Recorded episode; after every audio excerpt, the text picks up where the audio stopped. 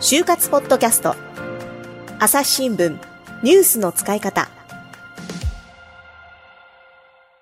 はいというわけで、えー就職活動中だった高橋さんなんですが、その就職活動をしていた時に、新型コロナウイルスがあ見つかり、そして感染が日本でも拡大した、これが2月、3月の時期だったということですが、はい。ここで就職活動っていうのが大きく変わってきたわけですね。はい、うん。そうです。はい、えー私は先ほどの回でもお話しさせていただいた通り、エアライン志望だったんですけれども、ゴールデンウィーク明けには ANA から採用中断のお知らせが来ました。ん中断なんですね。はい、もううんうんうん本当にショックでしたね。そうですね、それをだから、もうあれでしょ、夢見て、子供の頃からの夢ってことでしたはい、おっしゃる通りです。あれ、ちなみになんでそれが夢になったんですか？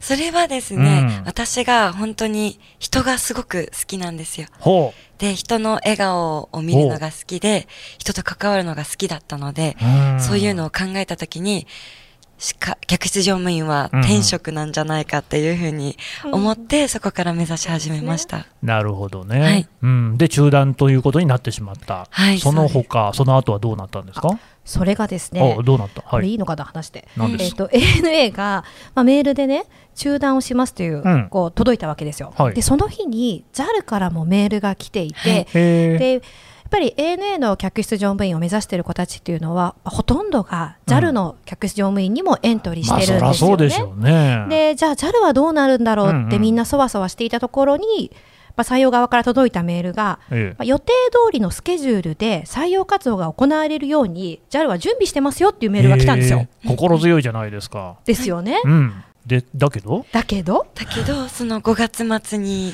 は採用中止というふうに、あの、メールをいただきまして、もう、んその ANA から連絡があった際に、ANA がダメだったかもしれないけど、その分 JAL に時間を使って準備をしようというふうに切り替えて頑張っていたので、うん。すごく今まで過ごしてきた、頑張ってきた時間が無意味になってしまったような気がして、うん。ショックを受けましたね。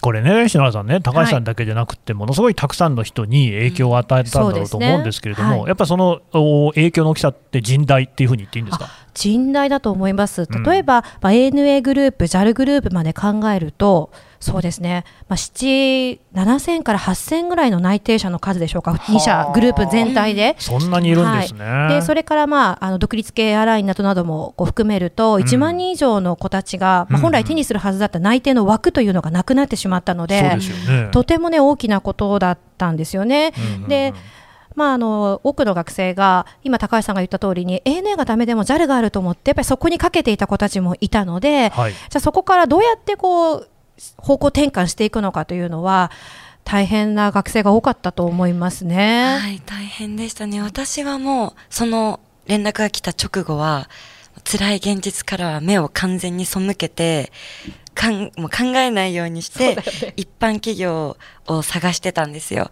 それでエントリーシート書いて、出して、面接行ってっていうふうに続けていたんですけれども、やはりうまくいかなくなってしまって、うまくいかないと、もうどんどん負のループに陥っていってしまって、もうそうですね、放心状態で一時期何もできない期間とかもありました。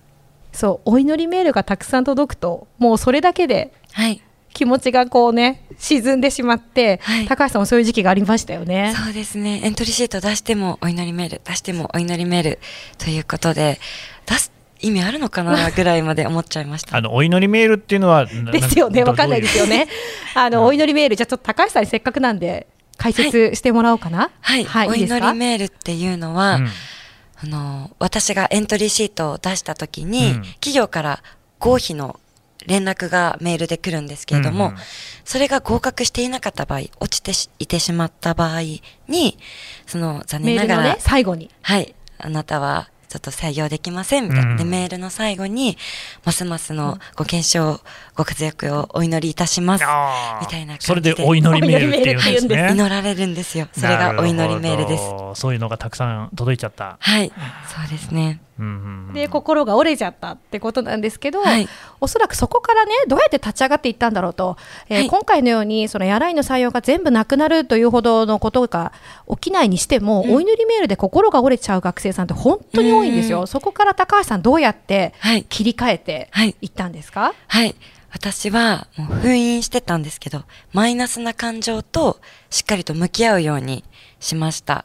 もう悲しい時は悲しいっていうことで、泣きながら姉に話を聞いてもらいまして、心の中にあるそのマイナスな気持ちを全部吐き出すことで、リセットして、うん、大泣きしてスッキリしました。おおすごい。はいすっきりした後がまたすごいんですよね。はい、もうそこからは条件のいい会社を自分で探して、うん一気に15社エントリーしました。うんすごいですよね。そこの15社立ち直り感が。15社ってエントリーのね書類作るだけでも大変だなって感じしますけいどねや、さすがそうなんですようねん。そうなんです。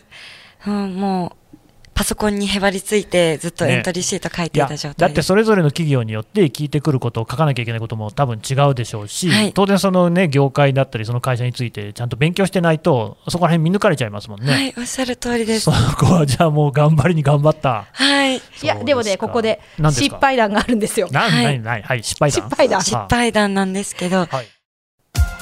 朝日新聞。ポッドキャスト。共に考え共に作る。音声による新しい報道の形。朝日新聞ポッドキャスト。国内外250を超える取材拠点。約2000人の記者が追う世界の今地域の声。しかしあなたは知らない。新聞には書かれていないことがある。ニュースの向こう側を語り合う朝日新聞ポッドキャスト。あの私は就職活動をする上でいろいろな先輩ですとか社会人の方にお話を聞いて、どの企業にしようかなっていう企業選びの軸を決めようとしていたんですけど、私がその先輩から話を聞いていると、あれ？どの会社もいいなっていうふうに 思い始めてしまって、その、ある意味私はこだわりがないタイプなので、うん。企業がこういう企業に就きたいっていうのがなかったんですね。うんエアライン以外は。うんうんなので、本当に受ける企業が多岐にわたってしまって、例えば、商社だけで決めていれば、商社の業界研究がもう済んでいるので、新しく会社に応募するときは企業研究からのスタートでいいんですけど、私の場合は、商社だけじゃなくて、うん。人材、うん。IT と、いろいろ受けていたので、バラバラですね。はい、もう業界研究から企業研究をしてっていう、はあ。もうやることが2倍、3倍になってしまっていて、その企業の、企業選びの軸を決めれずにう、ん様々な業界を受けてしまったっていうのが私の失敗でしたね。これは篠原さん絞った方がいいんですか？あのまず初めはね広く見ていいと思うんです。うんっていうのは、まあ、知ってる会社って本当に少ないので、うんうんうんまず初めは広く見ていっていいんですけれども、その中でこう合う合わないっていうのを見つけていくのがいいと思うんですけどただ高橋さんの場合はもうあのエアラインの選考がなくなった後なのでもう本当にこう受けられる会社を探しながら受けていかなきゃいけないような状態なんですよ。うんこれが就活始まった頃だったらいいんですけれど、時期的にはまあ割と終盤にね5 5、6 6月に入ってきている時なので、うんでそんな中でやっぱり私がどんなことをアドバイスしたかっていうとじゃあとにかく譲れない条件っていうのを決めた方がいいよっていうのを話しました。はい。でまたねそこで決めた3つの条件っていうのがとても彼女らしいので これも聞いてみたいなと思うんですけど、はい、そうですね。じゃあはい私の会社選びの際に譲れない条件3つをご紹介します。まず1つ目が、初任給20万円以上。すいません、急にお金の。いやお金大事ね。大事。大事ですよ。大事大事。うん。そして2つ目が、アルバイトではできない仕事であること。そして3つ目が、人がいい会社であることです。うん。まあ、この人がいいっていうのは、うん。まあオンラインでも会社説明会やインターンに参加すると雰囲気が分かってくるので、うん。なるべくたくさん参加して自分で感じ取るようにしていました。うんでも例えばですね、せっかくだからはい。あのちょっとここは違うかなって思ったポイントがあったら教えてください。そうなんです。と例えば、その営業バリバリの会社は、ちょっと自分に合わないかなっていうのうんと、あと、軽い感じの営業マンの方がたくさんいるところは、ちょっとやめとこうかなということで。そういうとこもあるんですねはい、ねはいそういう人それぞれだと思うんですけど、私はこういう軸でやってました。うん。それでねこの結果こう進路として決めた就職する会社ありますよね、うん。そこがまたね。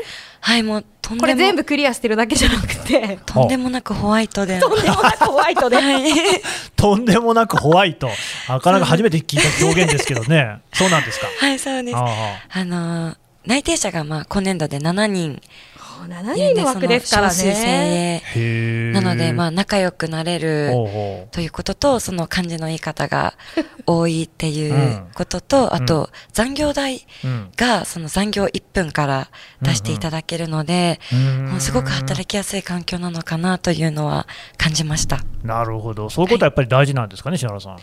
あのまあ、何を大事にするかは人それぞれだと思うんですけど、ただやはり、まあ、条件っていうんですかねお給料もそうですし働く場ですとか、うんうん。あとはやっぱりこの仕事が終わった後の時間帯を自分のこう自己啓発だったりとか、好きなことに使いたいなと思ってそういう点をこう重視する学生さんやっぱ多いように感じますね。うんうんうんうんうん。ただまあね、その表面的にはそういうことを言う会社っていうのも他にもありそうな気するんですが、うですね。その辺ってどんな風に見分けたらいいんですかね？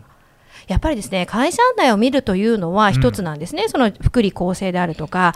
ただ一番いいのは実際に働く人に個別で OB 訪問 OG 訪問するというのがうん。いいんじゃないかなと思います。そうするとこうはい、そうですね。な大人数を対象にしたようなセミナーや説明会では聞けないような本音の話、それから採用担当者の方にはなかなか聞きにくいようなことも聞けますよね。うん。はい、そうですね。えっと、私がエアライン業界を目指していた時には、もう合計で20名強の、あの、客室乗務員の先輩方にお話を聞かせていただきましたし、そういったことで、あの、自分が働いているイメージがつきやすいので、その分、面接の際も質問にも答えやすかったと思います。なるほど、はい。というところでですね時間になってしまいましたので、はい。まあ、内定が出たということですけれどもまだこの後もねいろいろ話ありますので、はい。この続きは次回ということにしたいと思います。はい。今絶対に聞くべきポッドキャストを見つけよう。ジャパンポッドキャストアワーズ2020が開催されます。朝日新聞ニュースの現場からは大賞にノミネート。また部門賞リスナーズチョイスはリスナーの皆様の投票により決定されます。2月15日23時59分まで受付中。ポッドキャストアワードで検索するか概要欄のリンクから番組名朝日新聞ニュースの現場からと記入してぜひご投票ください。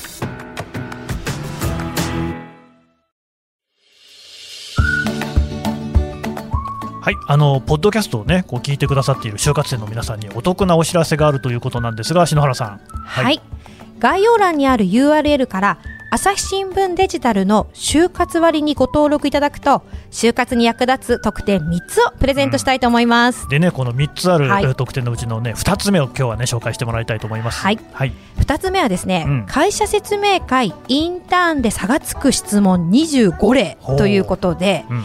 えー就活ではですね質問コーナーがよくあります、うん。説明会の後やインターンの後に聞かれるんですね、うんうん。でそんな時です。できればありきたりな質問ではなくて採用担当者に、うん。おっと思わせる質問をしたいですよあねーそうですね。はい、うん。面接での逆質問にも使える差がつく質問例を25個集めました。なるほど、ね、で得点は3つってことなんでまだもう一つあるわけなんですが、それは次回また告知させてください。